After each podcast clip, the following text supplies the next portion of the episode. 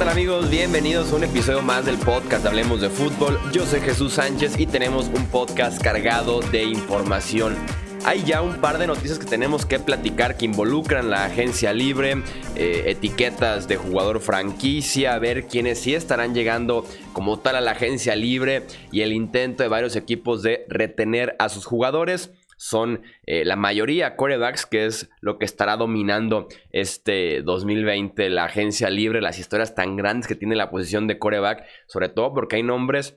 Eh, hay muchos nombres y además nombres muy grandes, los cuales estarán generando noticias prácticamente todos los días, de reportes, eh, de movimiento, de juntas y demás. Y aquí no hablemos de fútbol, estamos justamente para reportarles esas noticias y además eh, poder entenderlas un poco más en el trasfondo o saber qué tanto eh, humo hay detrás de ellas, qué tanto es verdad y dar un poco de nuestra opinión al respecto. Así que vamos a platicar de una vez ya de este tema de los quarterbacks y la agencia libre.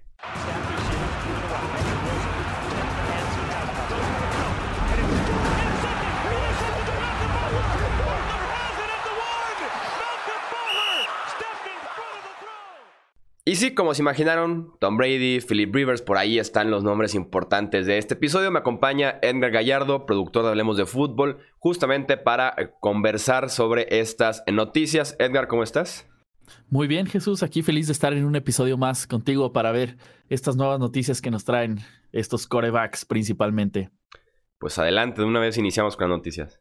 Pues arrancamos con la noticia fuerte. Tom Brady probará el mercado el próximo 16 de marzo. Ian Rappaport de NFL Network reportó que el plan entre New England y el quarterback es que Brady pruebe el mercado, escuche a otros equipos antes de tomar la decisión de regresar con los Patriots o marcharse a otro lugar.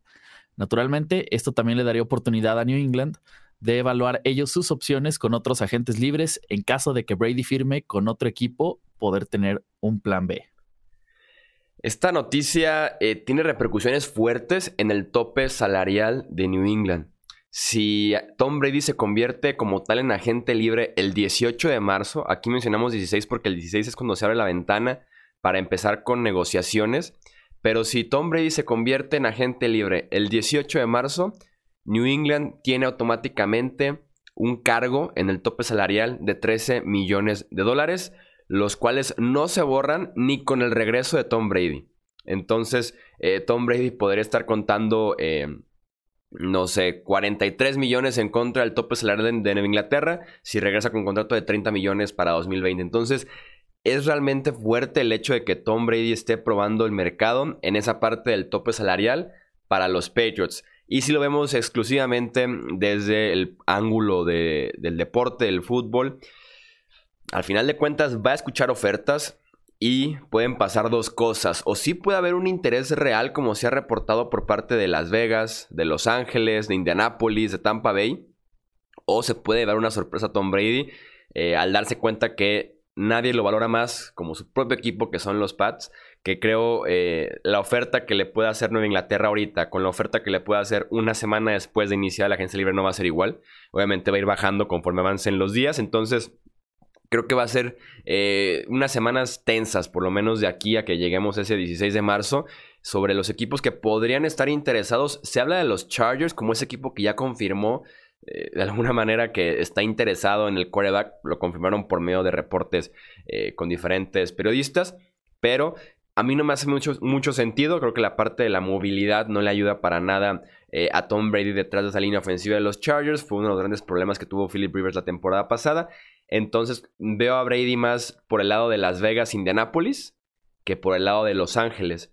Pero mm, ya tendremos un episodio dedicado exclusivamente a hablar de las implicaciones de Tom Brady eh, en el mercado, desde la parte laboral y de sueldos, como las implicaciones que pueda tener en el resto del movimiento de los quarterbacks. La siguiente noticia, Philip Rivers y los Chargers firmaron su divorcio después de 16 años juntos. La franquicia anunció en un comunicado que acordaron con el quarterback que 2019 fuera su última campaña con el equipo y dejarán que se convierta en agente libre, sin interés de que siga siendo el pasador de la franquicia para la próxima campaña. Una noticia que estaba cantada, eh, era más que obvio que ahí ya no había mucho para dónde hacerse, era agente libre y lo natural era no buscar que regresara Philip Rivers porque no tuvo un buen 2019, porque incluso daba sensaciones eh, durante la campaña que era Rivers el que estaba jalando para atrás a ese equipo que al final de cuentas se queda muy corto de lo que se esperaba de ellos. Y es lógico que eh, quieran iniciar una nueva era después de 16 temporadas juntos. Muy criticado Philip Rivers en Los Ángeles, primero en San Diego, después en Los Ángeles. Eh, al final de cuentas es un pasador de muchísima calidad que durante mucho tiempo fue de los 10 mejores de la NFL, que tuvo temporadas en las que fue de los 5 mejores de la NFL. Le sigue pesando sus actuaciones de enero. Le sigue pesando el nunca haber llegado a un Super Bowl con la franquicia de los Chargers, pero sí era un divorcio que estaba cantadísimo desde mediados, o por lo menos ya en diciembre del 2019, que esto, esta relación parecía que no tenía mucho futuro. Y hablando ahora de la parte de Rivers, a mí me gusta Indianapolis para Philip Rivers. Muchos quieren eh, presentar a Tampa Bay como ese equipo interesado porque se ha filtrado ya un par de ocasiones que Tampa Bay está buscando a Rivers, eh, que la familia de Rivers acaba de cambiar de Los Ángeles a Florida misteriosamente, como por arte de magia eligió eh, Florida. Entonces dicen que tiene cierto movimiento ese rumor.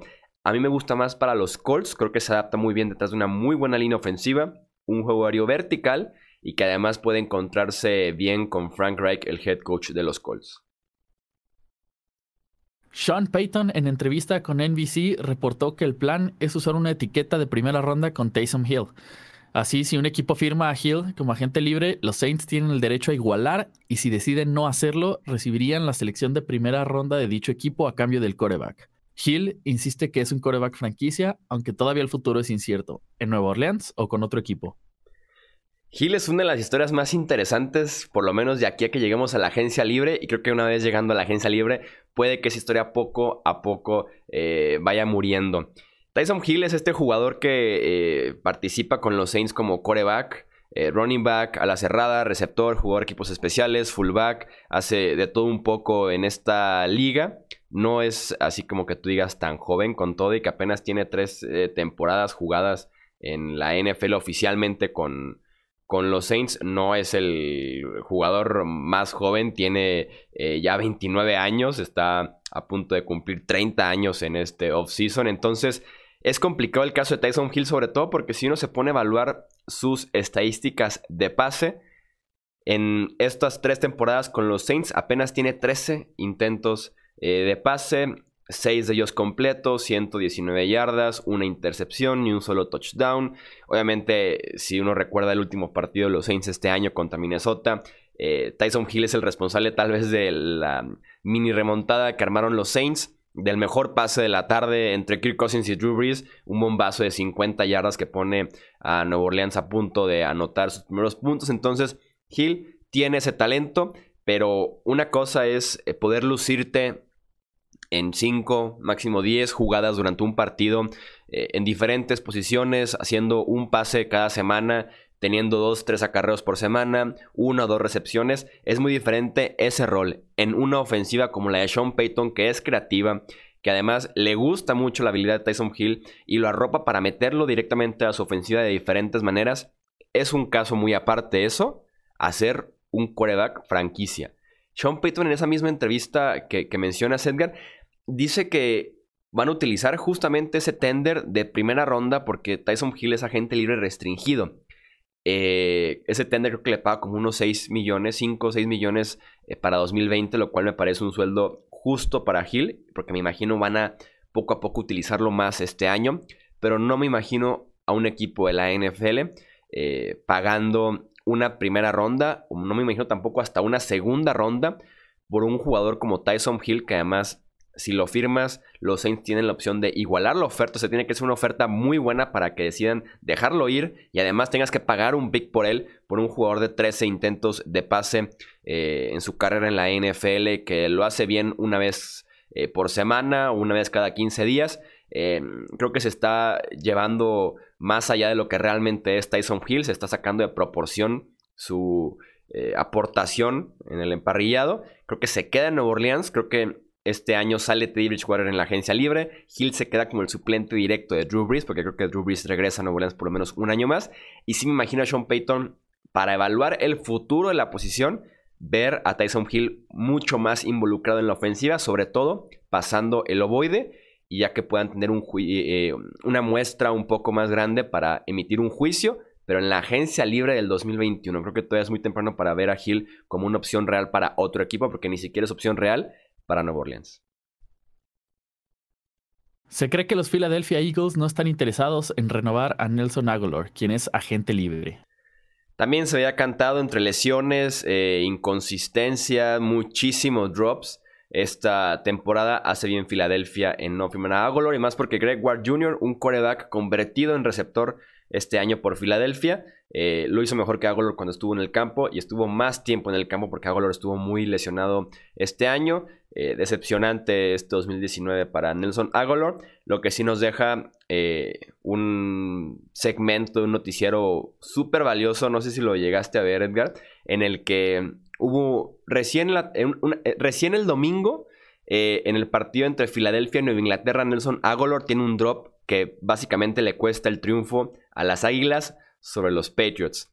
Y a los dos, tres días hay un incendio en un barrio en, Filadelfia.